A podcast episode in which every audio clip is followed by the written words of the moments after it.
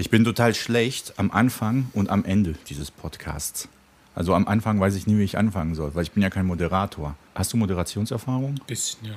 Du ja, ne? Ja, ich habe das nämlich überhaupt nicht. Ich habe es noch nie gemacht, es sei denn jetzt nur in diesem Podcast. Aber für mich ist es ja keine Moderation. Für mich ist es ja eher so, ja, wir quatschen und lesen uns was vor und dann mal gucken, was passiert. Ne? Mhm. Das erste Mal habe ich mir Notizen gemacht. Erste Podcast-Folge mit Notizen. Und zwar die erste Notiz, die ich immer gemacht habe. Ich darf folgende Wörter nicht sagen. Irgendwie, so und ähm. Mm, weil ich sage die ständig. Aber das fällt mir nicht auf, wenn ich spreche. Jetzt konzentriere ich mich auch total drauf. Aber normal sage ich in jedem dritten Wort so, ja, irgendwie so. Hm, So Füllwörter, ja, ja. Das habe ich auch, ich könnte es selber gar nicht sagen. Es müsste mir wahrscheinlich mal jemand sagen, der mir regelmäßig zuhört, was ich so für Wörter habe. Ich werde dir sehr genau hier zuhören und ich werde auch die meisten dann wegschneiden. Okay, so, guten Tag. Mein Name ist Richard Blaha und das hier ist Powei Podcast oder was auch immer. Genau. Und heute ist ähm, zu Gast bei mir Michael Bittner. Michael Bittner hat selbst zwei Lesebühnen. Ist gerade ein bisschen alles im Fluss, aber ähm, theoretisch, theoretisch sind es sogar drei, wenn man noch die in Görlitz mitzählt. Ansonsten die Lesebühne in Dresden, Sachs Royal und das Zentralkomitee Deluxe in Berlin, was auch, gerade Pause macht. Also es ist gerade alles ein bisschen, alles ein bisschen unsicher gerade. Weißt du was, bevor wir losgehen? Ach, ich habe wieder was vergessen. Das vergesse ich in jeder Episode. Äh, jetzt kommt das Intro. Wie Podcast.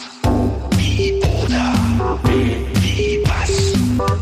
Wie auch. Wie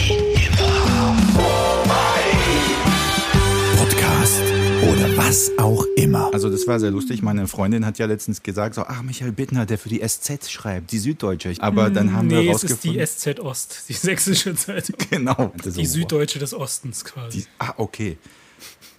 Genau. Und dann, was ich mir auch immer gerne äh, durchlese, bei äh, Mission Lifeline, glaube ich, hast du so eine ähm, Genau. Kolumne.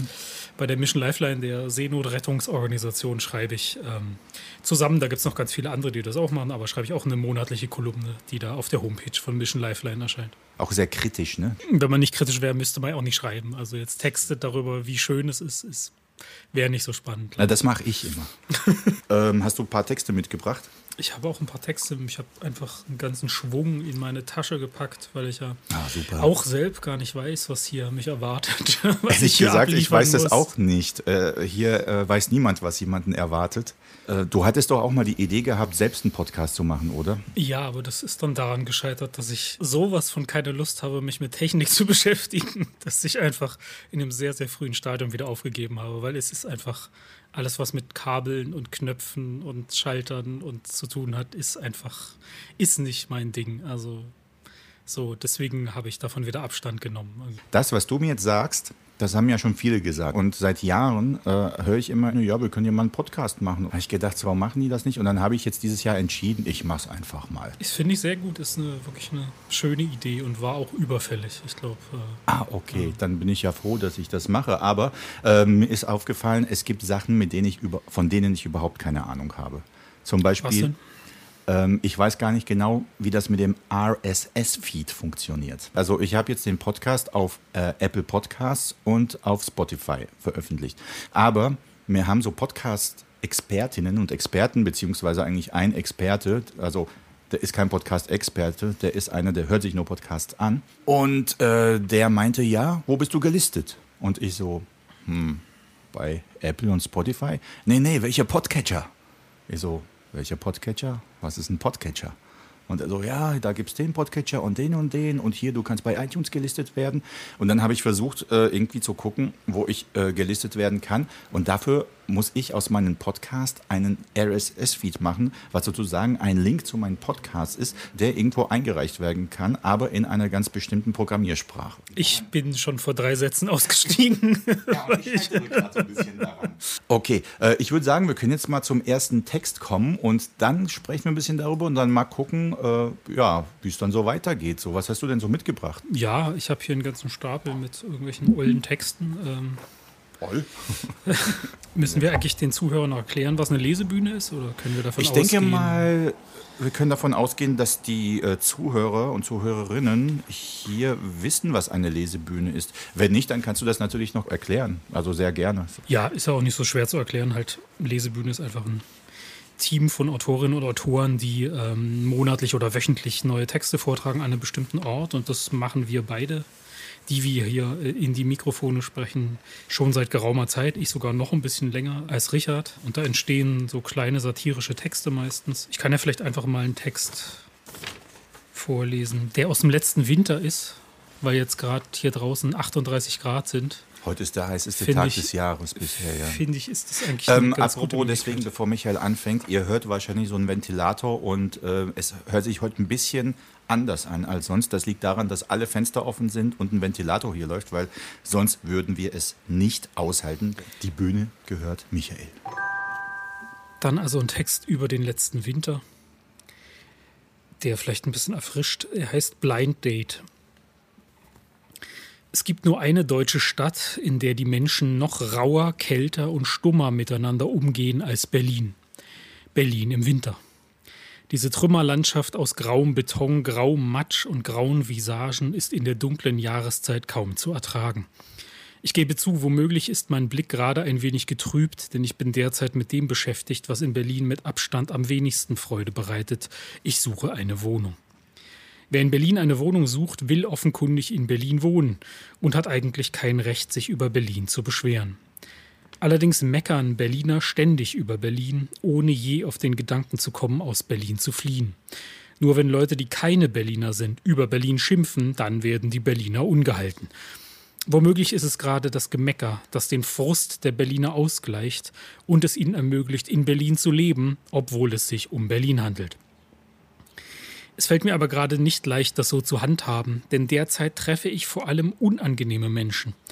Ich eile den ganzen Tag durch die graue Stadt, warte im Eisregen vor verschlossenen Haustüren auf Immobilienmaklerinnen, warte vor verschlossenen Bürotüren auf die Gnade von Beamten. Und unterwegs sehe ich in den öffentlichen Verkehrsmitteln, wie kaputt diese Stadt ist. In den Eingängen der U-Bahnhöfe steigt man routiniert über Obdachlose. In den Bahnen übertönen die Bettler einander mit ihrem Singsang. Kaum eine Fahrt vergeht, ohne dass irgendein Verrückter oder Verstrahlter grundlos fremde Leute anbrüllt.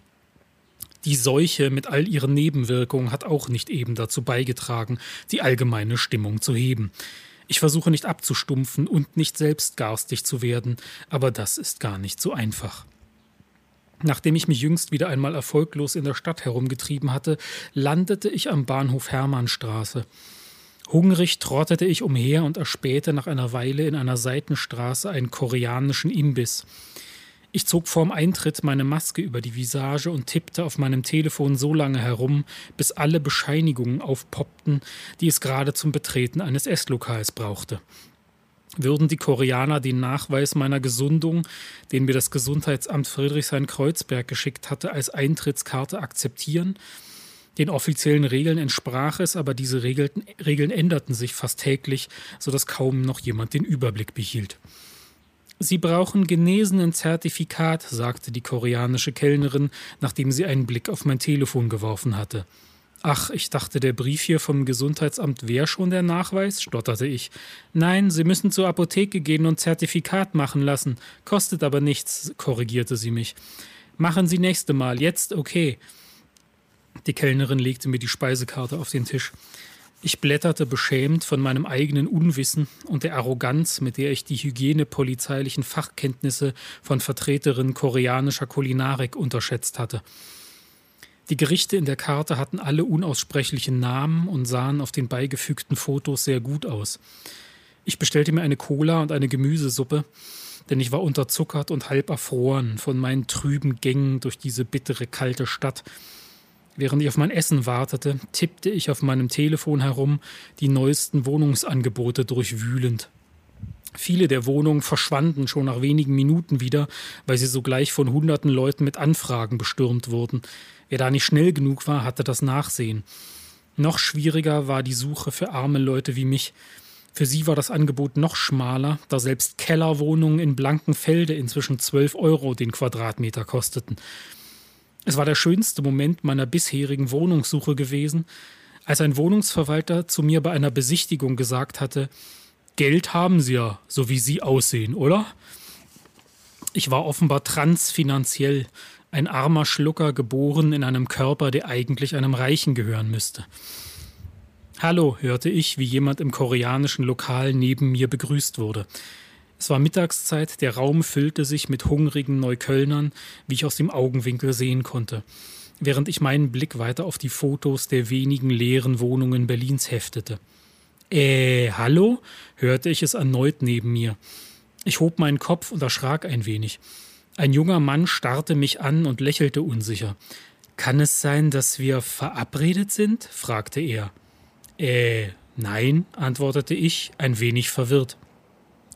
Ich erinnerte mich, dass ich vor zwei Minuten gesehen hatte, wie dieser Mann den Laden betreten und seine Nachweise am Tresen vorgezeigt hatte. Ach so, okay, sagte der Fremde, blickte mich ungläubig an und setzte sich dann allein an den Tisch neben meinem.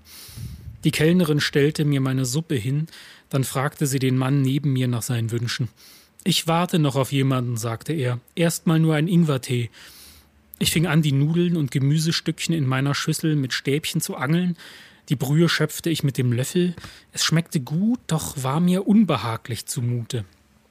Bildete ich mir das ein oder warf der Mann neben mir beständig Seitenblicke auf mich? Einige Minuten später brachte die Kellnerin dem Fremden seinen Tee. Ich bestelle dann doch schon mal, meine Verabredung kommt wohl nicht mehr, sagte er. Ich nehme die Feuersuppe hier. Er zeigte auf ein Bild in der Speisekarte. Aber bitte scharf. Scharf? fragte die Kellnerin zurück. Ja, scharf, sehr, sehr scharf, wiederholte er. Sehr, sehr scharf. Ich wiederholte die Wörter in meinem Kopf. Da begriff ich endlich, was sich gerade abspielte.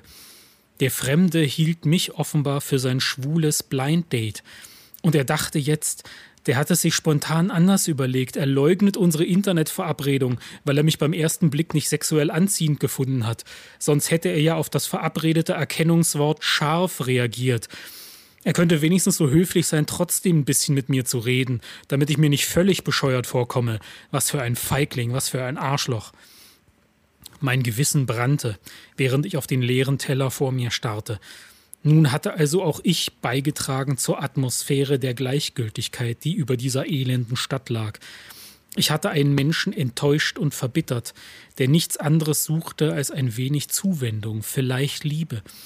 Warum setzte ich mich nicht einfach zu dem einsamen Mann an den Tisch und redete ein wenig mit ihm, verabredet oder nicht? War es wirklich zu viel verlangt, dann möglicherweise auch noch mit ihm zu schlafen?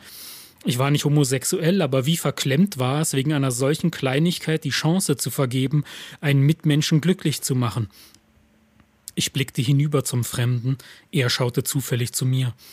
Sein Gesicht war seltsam schief am Schädel befestigt, glänzend rot-bräunlich und irgendwie knollig. Er sah aus wie eine leicht deformierte Kartoffel. Ich möchte bitte zahlen, rief ich der koreanischen Kellnerin zu. Berlin braucht mehr Liebe, kein Zweifel. Aber ich war in dieser Stunde einfach nicht bereit, sie zu geben. Sehr schön.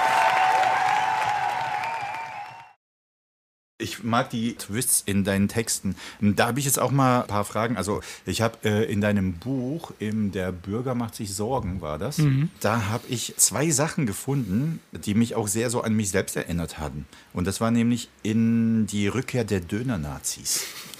äh, da hast du irgendwie, irgendwie, ich habe gerade irgendwie gesagt. Mhm. Verdammt. Da hast du gesagt, nee, da Soll ich dich jedes Mal ohrfeigen, wenn du sagst? Nee, danke. Das geht schon so. Ich, ich bestrafe mich ja schon selbst damit, indem ich das alles nachher rausschneide. So, wir kommen jetzt mal zurück zur Rückkehr der Döner-Nazis. Und zwar, äh, es gab bei euch, da wo du aufgewachsen bist, glaube ich, oder war das in Dresden, weiß, weiß ich nicht, das Hexenbrennen statt ja. Maifeuer. Und ich kenne das ja aus Tschechien. Die Kinder, also Kinder, bauen eine Hexe aus Stroh mhm. und einen Scheiterhaufen. Und die wird in der Walpurgisnacht verbrannt. Ja, so war das nicht, so ein bisschen so ähnlich war das auch. Also es war halt, das war auf dem Dorf, in der Lausitz bin ich aufgewachsen und da heißt das eigentlich generell so. Und die Idee ist wohl, dass man da den bösen Geist des Winters, der als Hexe versinnbildlicht wird, ähm, auf einem riesigen Holzhaufen verbrennt, symbolisch. Äh, natürlich eine recht fragwürdige Symbolik. Ähm, außerdem war es auch ökologisch sehr fragwürdig. Also zumindest zu Zeiten der DDR wurde wirklich alles auf diesen Haufen geworfen. Also alte Traktorreifen, es waren manchmal Rauchsäulen wie beim Irakkrieg, die dann in den Himmel stiegen. Also es war wirklich Umweltverpestung schlimmster Art, alte Matratzen, Fässer, äh, Möbel, alles. Das ist mittlerweile nicht mehr so. Mittlerweile ist es wirklich nur noch Holz und es ist auch nicht mehr so groß und es wird, glaube ich, auch nicht mehr ganz so exzessiv getrunken oder so. Aber als Kind war das natürlich trotz dieser fragwürdigen Symbolik äußerst spannend, weil man durfte legal kokeln, hat man bei uns gesagt. Also ähm, zündeln, äh, man konnte Spraydosen anzünden und das Flammenwerfer benutzen, solange niemand dabei erwischt hat. Und es war äh, Schwarzpulver da, Experimente mit Benzin. Also es war äußerst spannend. Also für Kinder war es natürlich äußerst gefährlich und äußerst spannend. Ähm, und es war aber natürlich auch ein großes Besäufnis, wo alle Leute da auf dem Dorf, zumindest die männlichen, mitgemacht haben, was dann natürlich auch dazu führte, dass es da gerne auch mal im späten Abend oder in den frühen Morgenstunden zu Schlägereien kam. Also es war nicht ganz, nicht, nicht nur Heiterkeit, die da stattgefunden hat. Obwohl viele fanden es später wahrscheinlich heiter, dass es Schlägereien gab. Ja, ne, es gibt ja Leute, die stehen da drauf. Ich gehöre da eher nicht dazu. Nee, und äh, dann habe ich mir etwas aufgeschrieben noch, ähm, was mich auch sehr ähm, fasziniert, beziehungsweise äh, was mich sehr interessiert hatte, das war, ähm, es ging ja darum, dass plötzlich Leute aus anderen Ländern kamen, die ihr ja alle noch nie gesehen habt zuvor. Genau, und die waren auch relativ abgeschottet da in so einem Heim. Ähm, und war dann für die ganzen Dorfleute, die in ihrem Leben eigentlich noch nie jemand aus einem anderen Land gesehen haben, zumindest persönlich äh, äh, in der Begegnung, äh, war das dann natürlich schon sehr exotisch bis für viele dann eben äh, irgendwie mit Furcht besetzt oder dann auch mit Hass natürlich bei Leuten, die irgendwie rassistisch drauf waren. Und es hat sich ja bis heute in Sachsen, hat sich schon einiges gebessert, aber so ein gewisses, gewisses Grundproblem hat der Landstrich damit natürlich immer noch. Hm, das gibt es nicht nur in ähm, Sachsen. Tatsächlich hatte ich genau, also ich habe diese Erfahrung gemacht äh, in den 80ern, 1982, mhm. also genau vor 30 Jahren, vor 40. Gott, bin ich schon so alt. Genau vor 40 Jahren äh, als wir geflüchtet sind, am 17. Juli 1982. Wir sind dann ja erstmal einen Monat lang in so ein Asylantenlager mhm. gekommen. Da hatte ich jetzt nicht so viel Kontakt zu Deutschen, aber danach waren wir in einem Asylantenheim und ich habe hier irgendwo noch also, ähm, Zeitungsartikel und so. Da haben sich wirklich auch Deutsche versammelt. Das war in Hessen, in in Westdeutschland mhm. und die hatten genau das Gleiche. Da haben sich Leute auf dem Dorf versammelt, die wollten uns da nicht haben. Also wir waren Polen, Rumänen und Tschechen im Asylantenheim. Und ähm, es gab eine Riesendiskussion darüber, ob wir da in, dieses, in diese alte Pension, also ob wir in dieser alten Pension untergebracht werden sollen oder nicht. Und es gab da auch schon so ein paar Übergriffe mhm. irgendwann. Also, dass dann wirklich irgendwelche besoffenen Dorfleute so ein paar von den Asylanten mal zusammenschlagen wollten. Aber die Ossis lassen sich jetzt nicht so ganz zusammenschlagen. Also gab es da auch so manchmal so ein bisschen, ich will jetzt nicht sagen Schlägereien, ich habe es als Kind nicht so mitbekommen, weil ich ja meistens geschlafen hatte.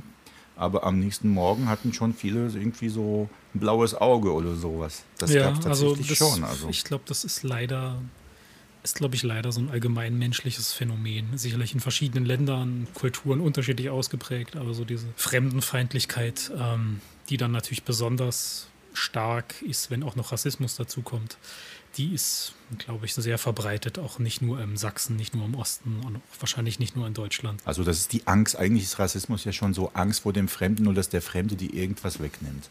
Klar, es ist auch Angst vor dem Fremden oder dem, dem was man nicht kennt, aber äh, spielt sicherlich auch Hass und Neid eine Rolle, die man jetzt nicht mit Angst irgendwie einfach erklären kann. Man muss, es gab schon auch Leute, die damals schon was dagegen unternommen haben. Also ich erinnere mich daran, dass unser Schuldirektor dann mal Leute aus diesem Asylbewerberheim in die Schule eingeladen hatte, um mal so diese Berührungsängste abzubauen und mal zu zeigen, dass das einfach ganz normale Menschen waren. So, das war dann schon ein Erlebnis, wo auch so ein bisschen die Dorf, äh, die Dorfis, äh, die wir ja alle in der Schule waren, irgendwie, das war halt so eine Kleinstadtschule, in der es überhaupt nicht einen einzigen Menschen irgendwie mit Migrationshintergrund gab. Bei der Gelegenheit sind dann so ein paar Ängste oder Vorurteile dann auch abgebaut worden. Ja, das war im Westen natürlich ein bisschen anders. Hm. Da waren ja viele Türken oder da, wo ich aufgewachsen bin, eher so Aramäer. Das sind orthodoxe Christen, Mhm. syrisch-orthodox. Die habe ich auch, ähm, ich habe auch mit vielen, ich habe sogar mit dem Pfarrer von denen äh, in einem Haus gewohnt. Mhm. So, aber das ist jetzt eine gute Überleitung zu einem lustigen Text, bevor es zu ernst wird hier. Und zwar, ich habe einen Text geschrieben, den ich dir jetzt vorlesen werde. Es geht auch um Hass, aber der Hass äh, kommt von mir. Das ist ein kurzer Text, nur, also wirklich, der ist eher kürzer für meine Verhältnisse. Ich war ja an der Ostsee und ähm, als ich in der Bahn saß, kam mir einfach die Idee zu diesem Text. Es gibt ja super viele Texte in den Lesebühnen über Bahnfahren, ne? Und ich dachte, ich muss da jetzt aber auch mal mitmachen. Du guckst sehr begeistert. Man ist halt, wenn man so Autor ist und durch die Gegend fährt und Lesereisen macht, ist man halt einfach sehr oft in der Bahn. So, das ist dann Genau, und so entstehen viele Bahntexte. Wahrscheinlich gibt es genau den Text genau so, weil ich kann mir nicht vorstellen, dass es nicht irgendjemand anders so erlebt hatte, aber das ist dann halt von mir aus jetzt geschrieben. Und der heißt tatsächlich, was ich in der Deutschen Bahn hasse. Während die Bahn mit leichter Verspätung durch die deutsche Landschaft düst, bewunderst du diese ganz verträumt, wenn sie an dir malerisch vorbeizischt. Im besten Falle hast du AirPods oder andere Kopfhörer in oder über den Ohren und hörst deine Lieblingsmusik in angenehmer Zimmerlautstärke. Doch plötzlich wirst du aus deiner verträumten Beobachtung rausgerissen. Die Sitznachbarin, die dir genau gegenüber sitzt, reißt mit einem Schwung den Vorhang zu, wackelt dir mit wütendem Blick mit dem Kopf zu, lehnt sich zurück und schließt die Augen, um weiter zu schlafen. Oder um so zu tun, als würde sie schlafen. Du denkst dir nur, was soll denn diese Provokation denn? Hätte sie nicht erst fragen sollen, ob ihr euch auf einen geschlossenen Vorhang überhaupt erst einigen könnt? Jetzt würdest du gerne den verträumten Blick nach draußen fortsetzen, aber traust dich nicht, die vermeintlich schlafende Dame zu wecken. Wäre eventuell ein Kompromiss möglich? Könntest du den Vorhang nur etwas zur Seite schieben, so dass du zumindest einen Ausschnitt des Blickes auf Wiesen, Felder, Kühe, Windkraftanlagen und die bald untergehende Sonne erhaschen kannst?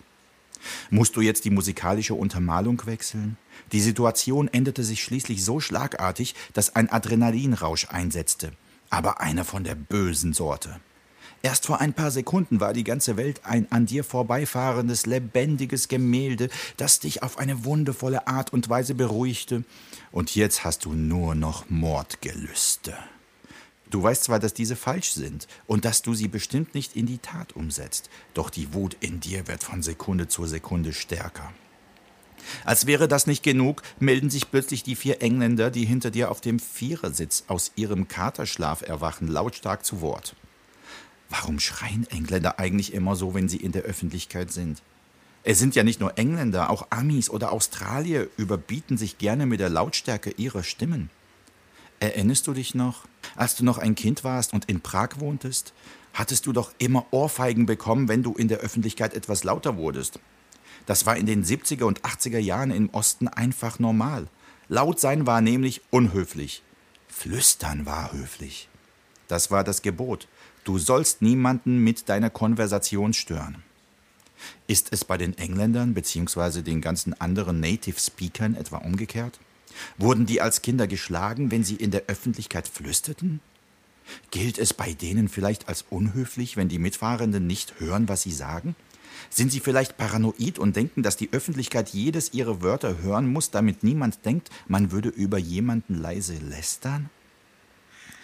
Du schreibst dir in dein Notizbuch, dass du zu dem Thema ein paar Engländer interviewen wirst. Ein Bahnhof. Du hoffst, dass sowohl die vermeintlich schlafende Frau, die sich von der Außenwelt geblendet fühlt, als auch die nach Papp riechenden und inzwischen alles übertönenden Engländer hier die Bahn verlassen. Die Ernüchterung erfolgt bei der Einfahrt, als niemand aufsteht, um die Gepäckstücke schon mal in die Nähe der Tür zu bringen. Alle bleiben sitzen. Eine junge Mutter mit Migrationshintergrund steigt mit ihrem kreischenden Baby ein. Die Engländer werden wieder 1,2 Dezibel lauter, um das Kreischen zu übertönen. Die schlafende Frau vor dir lienst kurz mit einem Auge, was da so los ist, checkt, ob der Vorhang vor deiner Nase ihr noch Schatten spendet und tut dann wieder so, als würde sie weiterschlafen. Die junge Mutter beruhigt das schreiende Baby mit einem arabischen Cartoon auf einem iPad. Damit der Nachwuchs auch wirklich beruhigt wird, stellt sie die Lautstärke auf die höchste Stufe. Die Engländer haben Respekt davor und sprechen jetzt 0,5 dB leiser. Plötzlich bleibt der Zug stehen und es ertönt erst die deutsche und dann die englische Durchsage eines Schaffners, dass es zu einem Personenschaden kam und der Zug jetzt auf Krankenwagen und Polizei warten muss. Alle denken jetzt bestimmt an einen Unfall oder an einen Suizid. Nur du nicht. Du denkst, dass da jemand in einem anderen Wagen in einer ähnlichen Situation steckte wie du, sich nicht so diszipliniert beherrschen konnte und seinen Blutdurst gestillt hatte, als der Fahrgast neben oder gegenüber ihm oder ihr den Vorhang zuzog. So.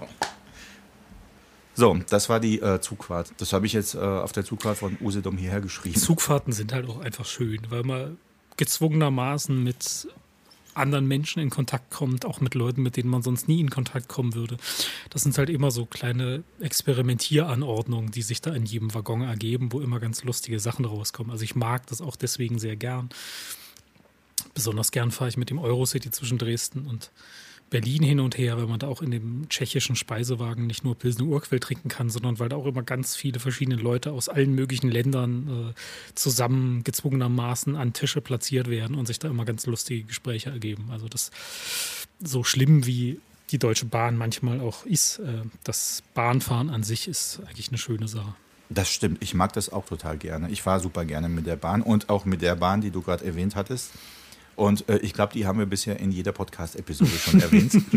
Oder ich, aber jetzt hast du es ja gemacht. Aber okay, das äh, passt ja hier zu dem Text tatsächlich. Du hast ja auch mal einen Text geschrieben, ich kann mich erinnern, du hast einen Text über das Bahnfahren geschrieben und da bist du, glaube ich, in die Slowakei gefahren oder so. Den hattest du damals auf diesen deutsch-tschechischen... Als, als wir zusammen gelesen haben bei den tschechisch-deutschen Kulturtagen genau. in Dresden, genau. 2018? Ja, es ist ein bisschen furchtbar, wie schnell die Zeit durch Corona vergangen ist. Also es, ja, ne? Mir ist es so, es wären die zwei Jahre irgendwie verdampft. So. Es ist ja, ist bei mir auch schlimm. So, so ähm, ich, ich, weiß gar nicht, wo es, wo es, jetzt weitergeht. Wir waren jetzt beim Bahnfahren. Ich versuche jetzt mal irgendeine Überleitung zum nächsten, aber ich weiß ja gar nicht, was du so mitgebracht hast noch. Ja, soll ich einen Text vorlesen? Einfach? Du kannst gerne einen Text vorlesen. Die Zuhörerinnen oder Zuhörer und Zuhörerinnen, die freuen sich sehr über Texte. Die freuen sich auch natürlich immer äh, dieses sinnlose Gequatsche dazwischen. Da bin ich mir nicht so sicher. Ähm, Ach so. Die können uns das ja mitteilen, was die Zuhörerinnen und Zuhörer, was ihnen eigentlich gefällt oder was ihnen nicht gefällt. Ich habe mal noch einen Text mitgebracht, der spielt in der Corona-Zeit. Ich weiß gar nicht mehr genau, ob das letztes Jahr oder vorletztes Jahr war. Und da habe ich einfach mal aufgeschrieben, was mir da am 1. Mai widerfuhr. Deswegen heißt der Text auch Maikampftag. Es wäre ein vollendeter Frieden hier auf der Benchstraße, wäre da nicht das unablässige Geräusch der Rotoren über unseren Köpfen.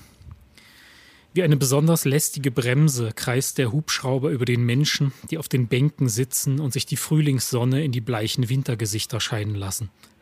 Es ist der erste Tag im Mai, das fällt mir nun ein, deswegen will die Polizei die Übersicht behalten und geht in die Luft. Auch ich sollte mich jetzt eigentlich auf einer Demonstration befinden, denn Solidarität tut Not in unseren Tagen, aber ich habe eine schwer überwindliche Abneigung gegen Menschenmassen, selbst dann, wenn sie sich für gute Zwecke versammeln. Und am 1. Mai, wenn routiniert in Berlin für die Revolution demonstriert wird, mischen sich unters Volk auch noch allerlei Männer, die besser in einem Kampfsportverein oder einer Delfintherapie aufgehoben wären. Für die Weltrettung werde ich ohnehin schon regelmäßig am Schreibtisch tätig, so erlaube ich mir den Tag der Arbeit durch Nichtstun zu feiern. Plötzlich ertönt Gebrüll und stört den Frieden in unserer Straße. Ich kann nicht verstehen, was da gebrüllt wird, aber dass es sich um Flüche und Beschimpfungen handelt, erkenne ich am Ton. Ich drehe den Kopf und spähe in Richtung des Lärms. Ein älterer weißer Mann teufelt auf zwei junge Kerle ein, Spanier wahrscheinlich, die auf der Bank ihm gegenüber sitzen. Oder redet er doch nur laut mit sich selbst? Ist er bloß einer der Normalverrückten, mit denen man in Berlin immer zu rechnen hat? Nein, jetzt ist er aufgestanden und brüllt die beiden Spanier aus nächster Nähe an. Worte wie Schweine und Verpissen schallen herüber. Die anderen Leute starren inzwischen auf die unbehagliche Szene, aber niemand bewegt sich. Ein Mann auf der Bank gegenüber, der ebenfalls irgendwie südländisch aussieht, sieht entrüstet aus, aber hält sich zurück, wohl weil er mit seiner Frau und einem Säugling vor Ort ist. Zwei junge Männer auf der Bank neben mir aus der Generation Jogginghose diskutieren immerhin darüber, etwas zu unternehmen. Mein Herz beginnt zu pochen und auch das Gewissen klopft mir auf die Schulter. Es wäre angebracht, sich jetzt zu einer Einmischung aufzuraffen. Ich nehme noch einen tüchtigen Zug aus meiner Bierflasche, dann stehe ich auf und schreite so entschlossen wie möglich auf den Schreihals zu. Zufällig setzt sich da auch eine der beiden Jogginghosen in Bewegung. Wir kommen gleichzeitig am Ort des Geschehens an. Der Brüller ist ein glatzköpfiger, stämmiger Kerl in unschöner Freizeitkleidung. Auf seinem Hals und seinen Händen sehe ich verwaschene Tätowierungen, Anker und Kreuze, die aussehen, als stammten sie aus dem Knast oder der Marine. Er blickt mich mit glasigen Augen an. Auf seiner Bank steht ein halbleeres Glas mit einer hellroten Flüssigkeit, bei dem es sich womöglich um ein Aperol Spritz to go oder Schlimmeres handelt. Die beiden angegriffenen Spanier schauen mich mehr verwundert als verängstigt an. Er sagt, wir sollen abhauen. Wir sind schuld, dass alles teurer wird, dass alles scheiße ist, erklärt einer der beiden. Er meint, er ist so eine Art Karl Marx Nummer zwei. Ich erinnere mich an die Vorsichtsregeln, die für den Umgang mit aggressiven Fremden empfohlen werden. Abstand halten, ruhig bleiben und nicht selbst ausfällig werden, Augenkontakt vermeiden, deeskalieren. Ich trete also nah an ihn heran, starre ihm ins Gesicht und fordere ihn auf, seine Schnauze zu halten, sich wieder hinzusetzen und still seinen Schnaps zu saufen. Der Knastmatrose weicht kurz zurück, kommt dann aber schwankend wieder auf mich zu und versucht mich zurückzustoßen. He, he, ruft beruhigend die Jogginghose neben mir. Ich halte dem Angriff stand, vor allem weil der Knastmatrose so rattenstraff ist, dass er seinen Körper nicht mehr zielgerichtet einsetzen kann. Kräfte hatte er, das kann man beim Anblick der Muskeln ahnen, die sich unter seinen Kleidern abzeichnen. Glücklicherweise weiß er nicht, wie leicht er mich vermöbeln könnte. Ich habe keine Ahnung davon, wie man sich prügelt und wäre im Ernstfall hilflos wie ein Kind. Aber er verzieht nur debil sein Gesicht, grinst mit dem halben Mund, so dass gelbe Zähne sichtbar werden und lallt. Von dir lasse ich mir gar nichts sagen. Und weißt du auch warum? Da bin ich viel zu intelligent dafür. Ich bin jetzt ein wenig ratlos. Ich rufe die Polizei, sage ich in Ermangelung eines besseren Einfalls. Um meine Worte zu bekräftigen, ziehe ich mein Telefon aus der Jackentasche. Aber in diesem Augenblick stehen die Spanier auf. Ist gut, wir gehen lieber einfach. Okay, sage ich verblüfft, während die beiden den Schauplatz langsam verlassen. Der Knastmatrose hat sich wieder auf seine Bank sacken lassen, schaut weg und schweigt. Die hilfreiche Jogginghose zuckt mit den Schultern. Wir laufen gemeinsam zu unseren Plätzen zurück. Der Familienvater von der Bank gegenüber kommt zu uns und bedankt sich dafür, dass wir uns eingemischt haben. Das ist das erste Mal, dass ich hier so einen Rassismus erlebe, sagt er. Ich komme aus Chile. Ich dachte eigentlich, so etwas gibt es hier in Berlin nicht. Ich glaube, das war einfach ein besoffener Nazi, sage ich. Der hat sich vielleicht schon den ganzen Tag bis hierher getrunken. Ich schaue noch einmal hinüber zum Knastmatrosen und sehe, dass er inzwischen davon torkelt. Im Grunde auch ein armes Schwein, denke ich. Vermutlich ein einsamer Mann, der erst im Vollsuft den Mut findet, andere Menschen anzusprechen und das selbst dann nur schafft, indem er sie anpöbelt.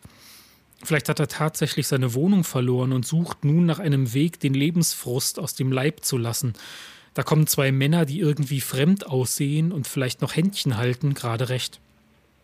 Das kann schon alles sein, denke ich, und bringe endlich meine innere Sarah Wagenknecht zum Schweigen, dann ist er aber immer noch ein Arschloch. Denn es gibt keinen Grund, gegen jemanden zu wüten, der für dein Unglück nicht verantwortlich ist. Wer es dennoch tut, hat sich irgendwann entschieden, der eigenen Bösartigkeit die Zügel schießen zu lassen. Man kann solchen Leuten mildernde Umstände zugutehalten, einen Freispruch verdienen sie nicht. Ich rede noch ein Weilchen mit dem chilenischen Vater, dann trinke ich in Ruhe mein Bier aus. Mein Kampf am 1. Mai hat sich gelohnt, auch wenn ich die Weltrevolution nicht entzünden konnte. Ich bin mit Nachbarn ins Gespräch gekommen. Mein Ratschlag an alle, die sich in ihrer Heimat überfremdet fühlen, am besten wird man Fremde los, indem man sie kennenlernt. Anfang der 90er, als ich in Prag war, war ich super schockiert. Also ich war viel in äh, linken Kreisen unterwegs, so mit Punks und so. Ich fand das immer ganz toll und das war immer sehr locker, easy und auch politisch war ich dann eher so ein bisschen so geprägt. Wobei ich halt natürlich den Realsozialismus auch miterlebt hatte, den du ja auch erlebt hast als Kind, denke ich mal. Ich bin 1980 geboren, also ich habe es wirklich nur noch als Kind mitbekommen. Stimmt, dann hast du es noch als Kind. Ich habe es ja eigentlich auch als Kind mitbekommen, aber ich bin ja 1973 geboren und ich bin ja 82 nach Deutschland gekommen. Da war ich acht Jahre alt, beziehungsweise bin dann neun geworden. Und dann war es ja 89, da war ich ja schon 16, 17. Also da war ich ja schon erwachsen, wie ich damals dachte.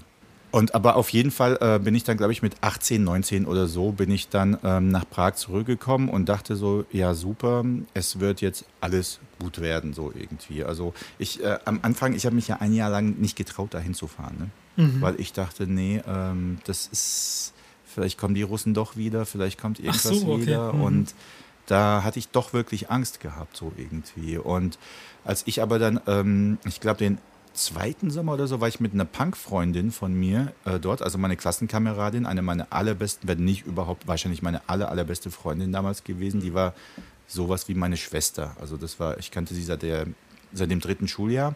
Die hat auch im gleichen Dorf gewohnt und wir waren dann zusammen in Prag. Prag, super, feiern, günstig saufen und so. Und, und ich hatte so eine Redskins-Kappe auf. Es war halt auch heiß. So, das sind, eigentlich ist es eine Footballmannschaft. Mhm in äh, den USA. Ich glaube, das ist Football oder Baseball. Baseball oder ist Baseball? Ich glaube, es ist Baseball. Ich kenne mich da gar nicht aus, wie du merkst. Es ist nicht rhythmische Sportgymnastik. Ah, okay, alles klar. nee, ich glaube, es, ist, glaub, es ist Baseball. Nee, und sie war natürlich so total punky mit so mhm. äh, Nazi in äh, Papierkorb mhm. und äh, äh so Anarchiezeichen und sonst was. Und dann kam uns so eine Gruppe so Glatzen entgegen, so mit Springerstiefeln, Tschechen. Mhm. Und die waren so, also die waren so krass, die waren so voll, zieht euch aus, zieht das aus. So, was? Nee, räumt hier, das kommt ab, alles, alles ab, so, so halb auf Englisch. Dann äh, habe ich auf Tschechisch geantwortet und die waren so, ach, du sprichst Tschechisch, ja? Ich so, ja, ja, ich spreche Tschechisch und äh, ja, du, das ist doch eine Baseballmannschaft, habe ich gesagt. Vielleicht habe ich sogar damals Footballmannschaft gesagt, keine Ahnung. Und die haben dann irgendwann uns äh, sozusagen so ein ähm, Verbot gegeben. Die haben uns Hausverbot auf dem Altstädter Ring gegeben. Das gehört mhm. denen. Die haben gesagt, nee, nee, nee, Altstädter Ring. Und dann hat der eine, hat wirklich äh, sein Hemd hochgehoben und der hat ein Hakenkreuz tätowiert gehabt. Auf dem Bauch. Mhm. Ja, und wir so, ach du Scheiße. Und äh, die wollten uns dann schlagen, wenn wir nochmal auf dem Altstädter Ring zu sehen sind und so. Mhm. Das war echt total krank irgendwie, ne?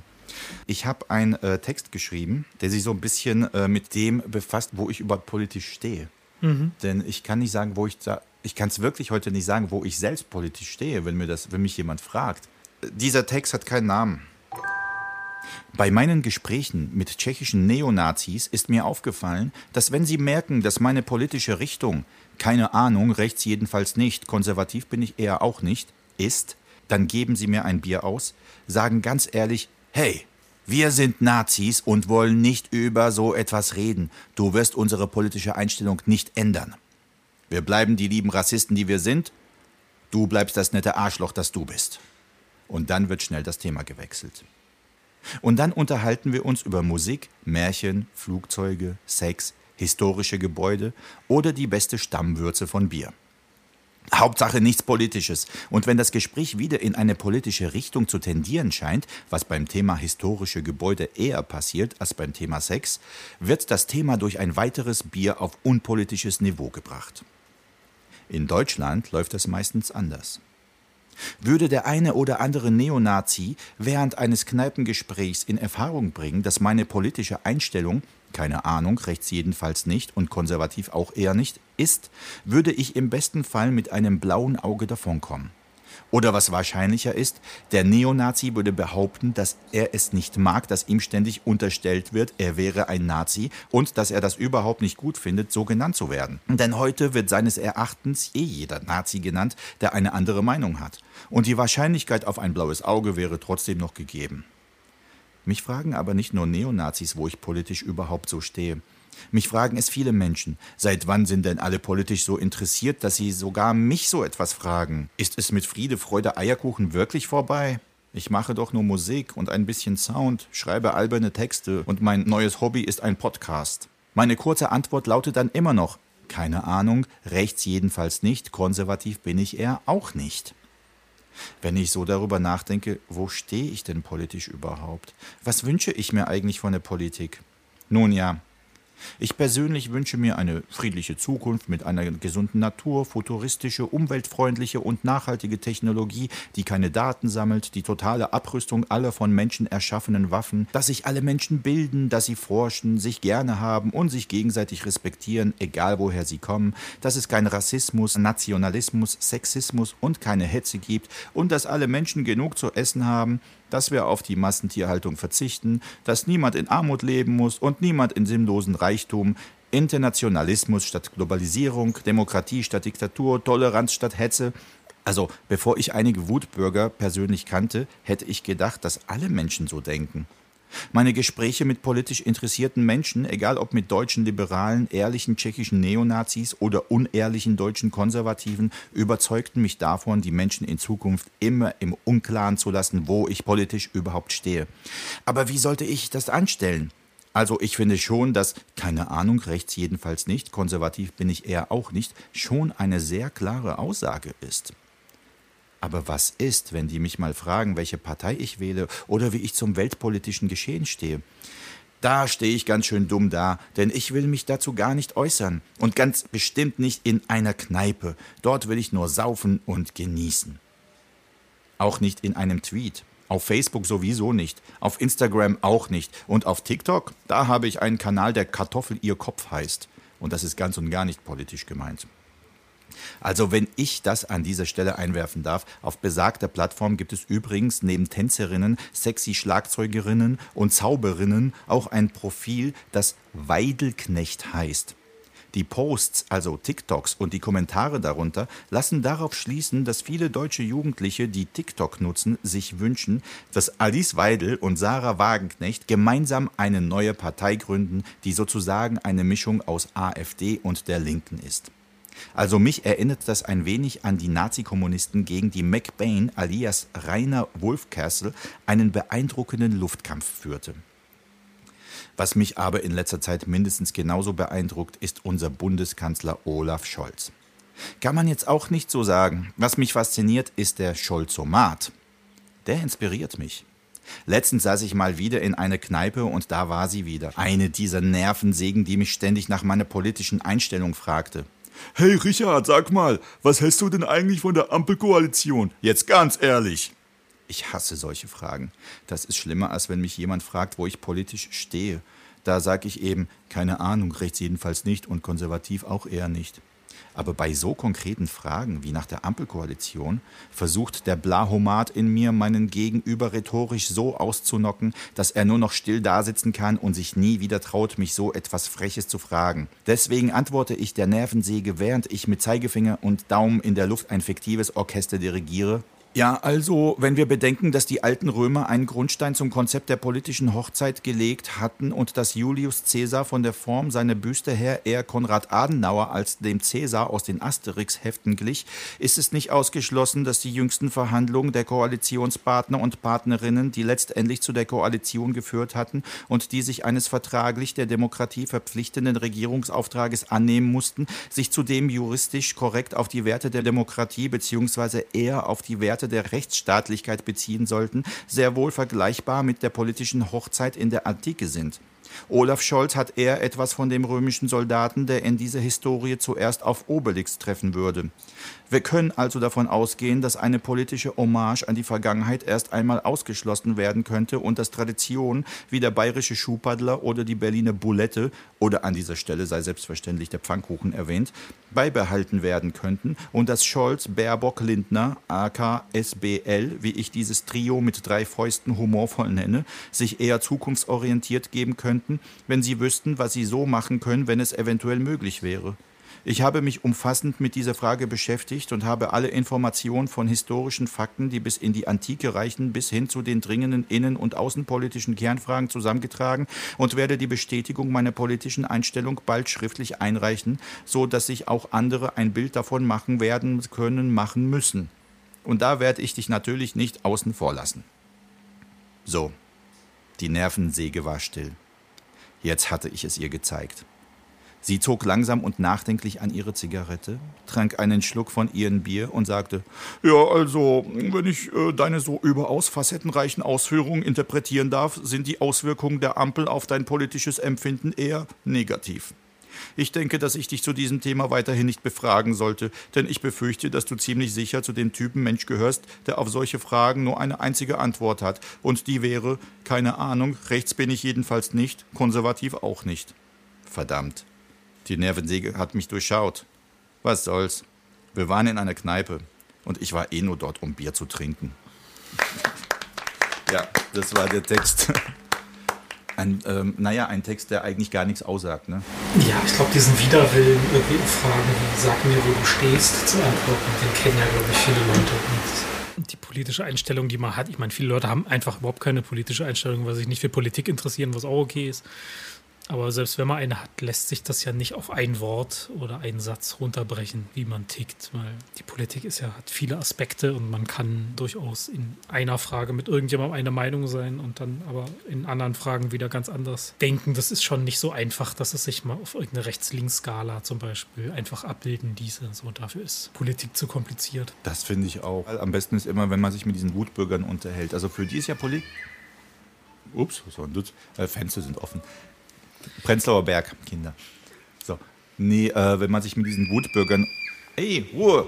Wenn man sich mit diesen Wut, wenn man sich mit diesen Wutbürgern unterhält, dann merkt man meistens, also ich merke dann meistens, dass die ja einem gar nicht zuhören. Ne? Also ich habe ja wirklich auch, dadurch, dass ich ja auch lange, wie gesagt, für die Sächsische Zeitung Sachen geschrieben habe und dann immer viel Leserpost auch so von Pegida-Anhängern und AfD-Leuten bekommen habe, bestimmt eine dreistellige Zahl von Briefen an Briefwechseln mit so Leuten hatte. Es ist schon schwierig, weil darunter sind viele Leute, die sich einfach nur auskotzen wollen und gar, eigentlich gar kein Interesse daran haben, an irgendeiner politischen Unterhaltung. Und oft bei Veranstaltungen auch mal mit so Leuten ab und zu mal geredet und so, wenn man dann im Gespräch ist, so dann, die haben so einen unglaublichen Zorn in sich, so eine unglaubliche Wut, dann wird man so angebrüllt von ihnen und dann sagt man, ja, ja, okay, in der und der Hinsicht haben sie recht. Dann sind die irgendwie so total überrascht, dass ihnen wirklich jemand irgendwie nicht nur zurückbrüllt, das besänftigt ihre Wut dann aber nicht. Sie sind dann noch wütender. Ja, okay, aber trotzdem. Ja, das kenne ich auch. Also wie gesagt, mir ist es aufgefallen, dass die ganz oft einem selbst nicht zuhören. Aber sag, sag nur mal, was mich nochmal interessieren würde. Also was ich mir wirklich, das ist mir auch in Russland und Polen gibt es was ja auch, aber tschechische Nazis. Also ich, ich frage mich halt immer, wie kann es sowas eigentlich geben? Weil ich meine, die, die Tschechen haben ja nun wirklich auch sehr gelitten unter der Nazi-Besatzung. Also wie kann jemand in seinem Kopf das miteinander vereinbaren, Tscheche und gleichzeitig Nazi zu sein? Das frage ich mich eigentlich auch immer, wenn ich dort bin. Aber ich kenne auch welche. Ich sage jetzt nicht woher oder so, aber ich habe schon viele kennengelernt. Es gibt tatsächlich so ähm, Gruppen von, die würdest du hier als Neonazis bezeichnen. Die gibt es da, wie gesagt, wie auch dieser Typ mit dem äh, Hakenkreuz und so. Ich kenne das auch aus meiner Kindheit in Tschechien. Und wirklich in Prag, als der Wenzelsplatz noch leer war, keine Touristen. Es gab ja ab und zu mal, äh, auch in Prag schon damals, Studenten aus Afrika. Als ähm, wir dann mit unserer Familie wir sind ins Kino gegangen, um uns äh, damals, glaube ich, Bud Spencer und Terence Hill anzugucken. Das war der erste Film, den ich im Kino gesehen hatte. Ich weiß nicht, ob es der Tag war, aber ich verbinde das damit, dass wir sind ins Kino gegangen am Wenzelsplatz. Und dann ist einer von diesen Studenten da langgelaufen, der war natürlich für mich ein erwachsener Mann. Dann hieß es von Seiten meiner Großmutter, so, guck mal, ein Tschernoch. Tschernoch ist, sagen wir mal, Tschernoch ist so wie ein bisschen so das N-Wort, aber mhm. eigentlich sehr höflich. Mhm. Also sie hat jetzt nicht äh, das N-Wort, ich sage es jetzt hier nicht, aber sie hat das nicht benutzt, sie hat dieses Tschernoch, das heißt halt, guck mal, ein Schwarzer. Und äh, alle haben geguckt und es war so voll, wow, das ist ja so. Aber es war jetzt niemand so, wo gesagt hat, der gehört jetzt nicht hierher oder so. Das, das war damals nicht so. Und für mich war das auch ein Mensch damals schon. Also das war wirklich schon so. Das war später im Asylantenheim für mich noch viel mehr Offenheit, weil ich dann angefangen habe, mal Star Trek zu gucken und so, weißt du, wo halt wirklich ähm, so eine Art Internationalismus vorgelebt wurde, wo halt so, ja, hier die Erde ist eins, egal ob schwarz, asiatisch, ob weiß, ob äh, außerirdisch, ob vulkanisch, sonst was, alle arbeiten zusammen. Und das war für mich toll, weil ich ja natürlich jetzt äh, getrennt war von der Familie. Deswegen hat mich auch diese Serie sehr geprägt als Kind. Mhm. So. Jetzt, um zu der Frage zurückzukommen, ich glaube, nach der Wende kamen halt auch sehr viele Leute aus anderen äh, Ländern, so wie auch in, in, Deutschland, also wie auch in der Ostdeutschland und so. Und das war äh, denen so fremd, dass die Angst hatten. Und ich glaube, mhm. da, da entstand auch so eine Art Rassismus und auch diese Gruppen, die sich dann so in die, diese Neonazis waren. Also, und äh, dann gibt es natürlich noch die Leute, die eher die Nazis besser fanden als die Russen.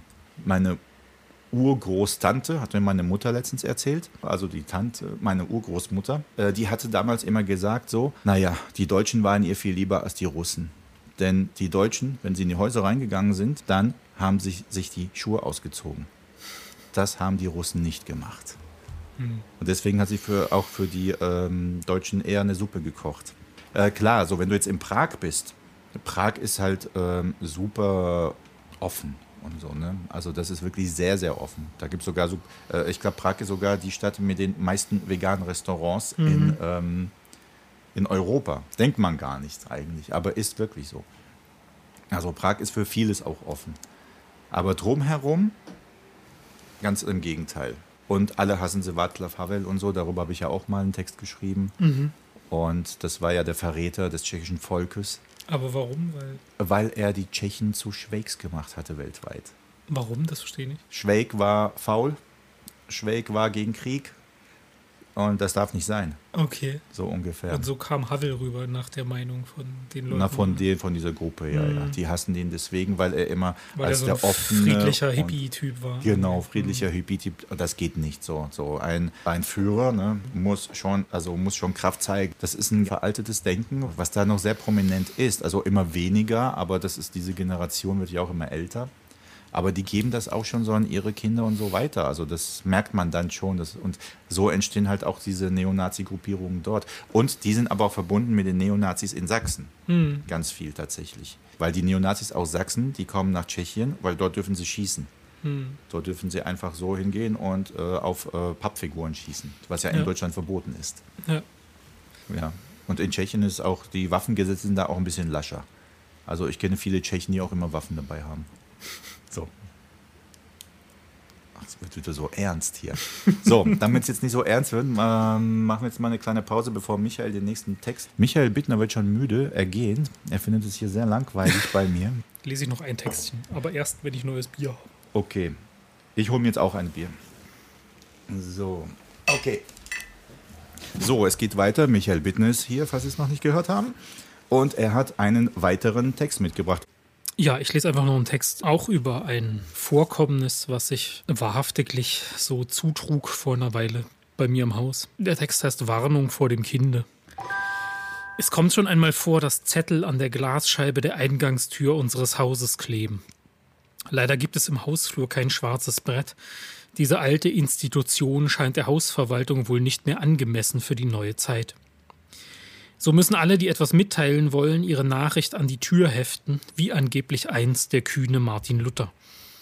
Dort lesen wir dann, wenn mal wieder das Wasser abgedreht oder der Strom gezählt wird. Aber auch Hausbewohner und Hausbewohnerinnen nehmen schriftlich Kontakt zu ihren Nachbarn auf.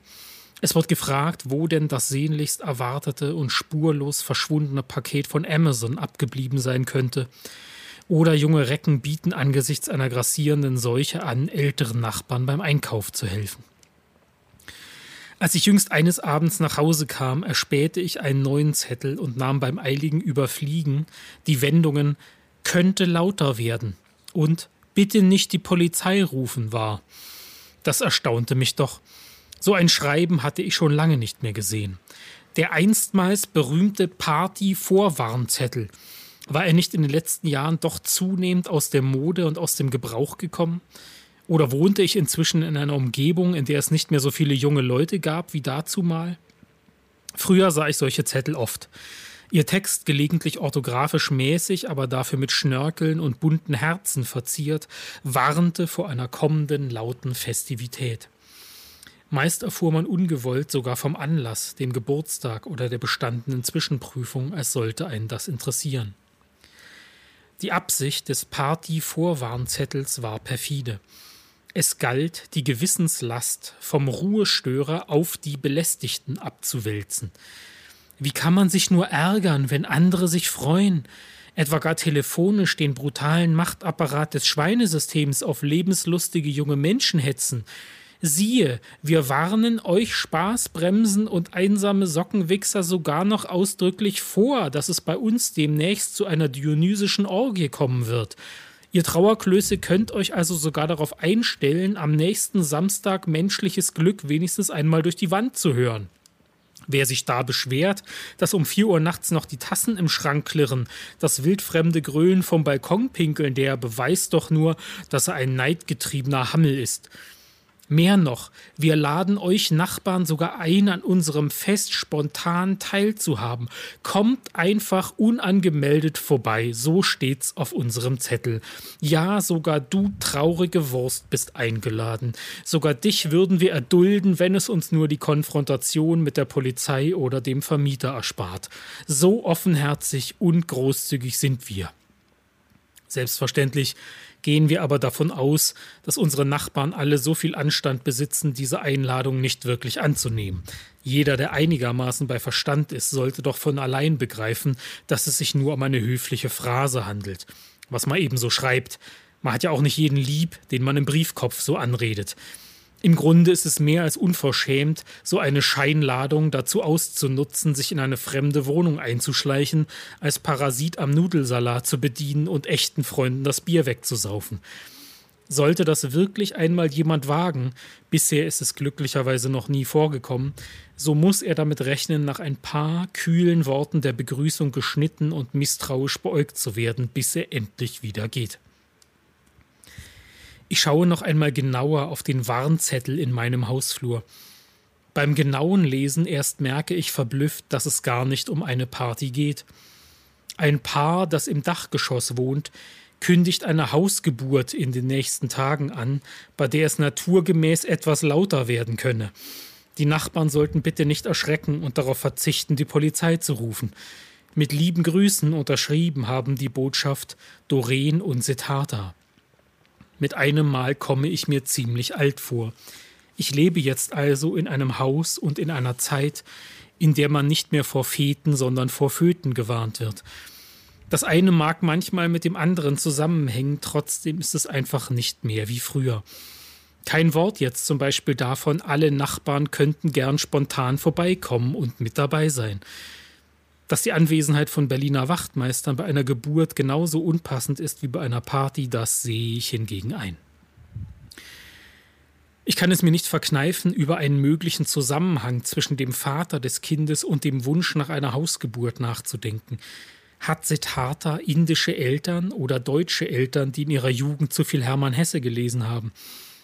Sollte ein Erwachter wenn ich mich richtig an die Reden Buddhas erinnere, nicht eigentlich Abstand davon nehmen, den ewigen Kreislauf des Samsara durch Zeugungen fortzusetzen und neue Menschen und das Rad des Leidens zu werfen? Wir werden gebeten, uns mit einer Geburt in der Nachbarschaft anzufreunden. Aber ob es überhaupt in dieser Nachbarschaft landen will, fragt das Kind mal wieder niemand. Das geht mich im Grunde alles nichts an, ich weiß.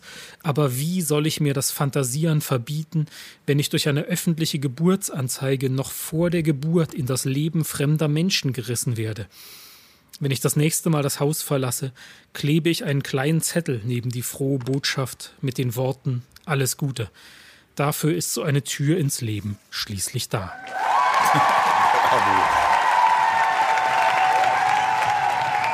Guck mal, draußen wird schon gegrölt. Yeah. Oh, vielleicht sollte ich mal nach draußen so Boxen irgendwie so hinpacken, sodass, wenn ich diesen Podcast aufnehme, dass die Leute draußen zu mithören. Oder die Polizei rufen. Oder die Polizei rufen. Ja, äh, apropos, ähm, nicht apropos, aber ähm, wie viel Wahrheit steckt in deinen Texten immer drin eigentlich?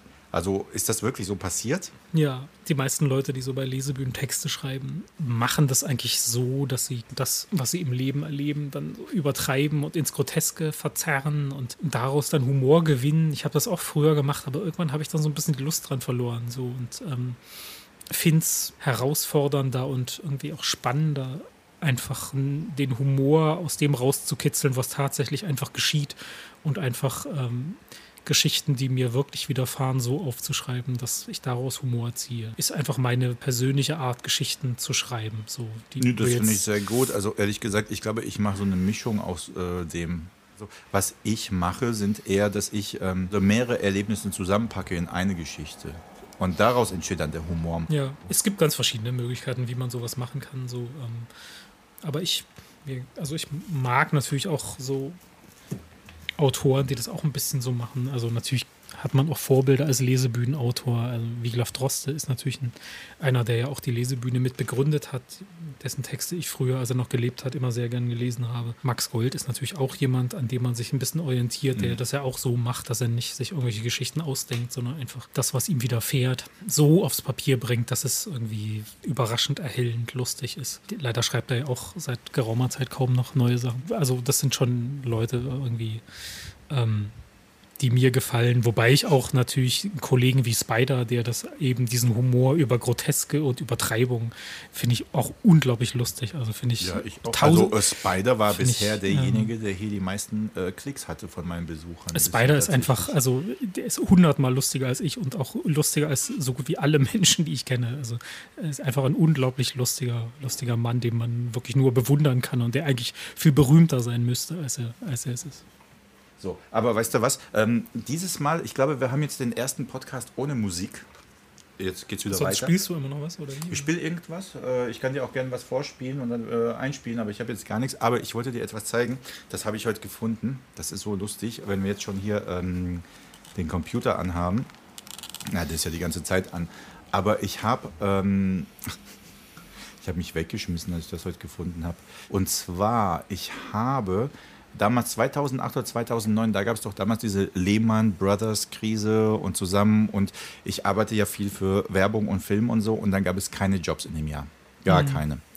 Und ähm, ich habe ein Video gefunden, was ich hier selbst von mir aufgenommen habe, wo ich einen Song einfach spontan gespielt habe. Und ich kann mich noch erinnern, dass ich irgendwann mal total besoffen nach Hause kam und dachte, ich nehme jetzt mal die Ukulele und spiele jetzt mal ein Lied. Und ähm, und dann habe ich ein ähm, Lied gespielt. Das ist sehr kurz, es geht nur eine Minute, nicht länger. Das war super spontan alles. Ich trage einen Anzug, rieche nach Chanel. Und es macht mich zu dem typischen Abendkünstler dieser Stadt. Ich lebe von Stütze, aber immerhin bin ich auf die meist angesagtesten Partys dieser Stadt eingeladen.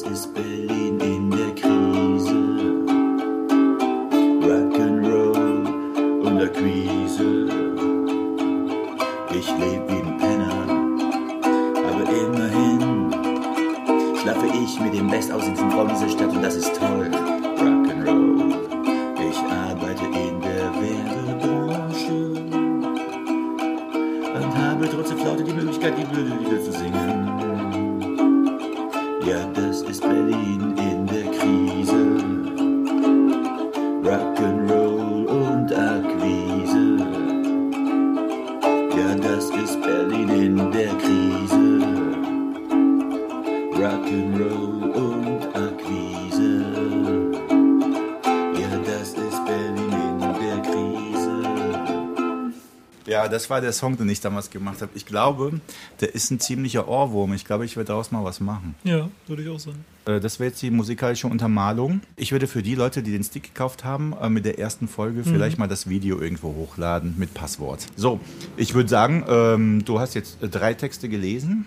Ich habe zwei gelesen. Und jetzt kommt das Allerschwerste überhaupt. Der Abschied. Der Abschied.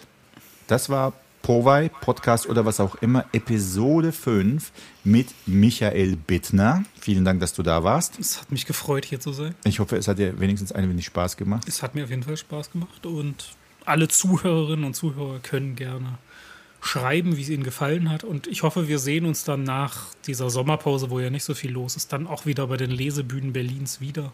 Genau. Ach so, ähm, dazu wollte ich noch sagen, so. bevor wir uns verabschieden, ähm, sag noch mal bitte, welche Lesebühnen du noch mal hast oder auf welchen du auftrittst. Ja, im Moment kann ich eigentlich nur in Berlin im Moment keine feste Lesebühne empfehlen, zumindest stehen noch keine Termine fest. Falls jemand aus Dresden zuhört oder mal in Dresden ist, äh, lade ich herzlich ein zur Lesebühne Sachs Royal. Äh, wir lesen zurzeit in der Grove Station das nächste Mal nach der Sommerpause dann am 14. September. So, äh, bevor es zum nächsten Bier geht, verabschieden wir uns also. Also vielen Dank, dass du da warst. Äh, vielen Dank, dass Sie zugehört haben, liebe Zuhörerinnen und Zuhörer.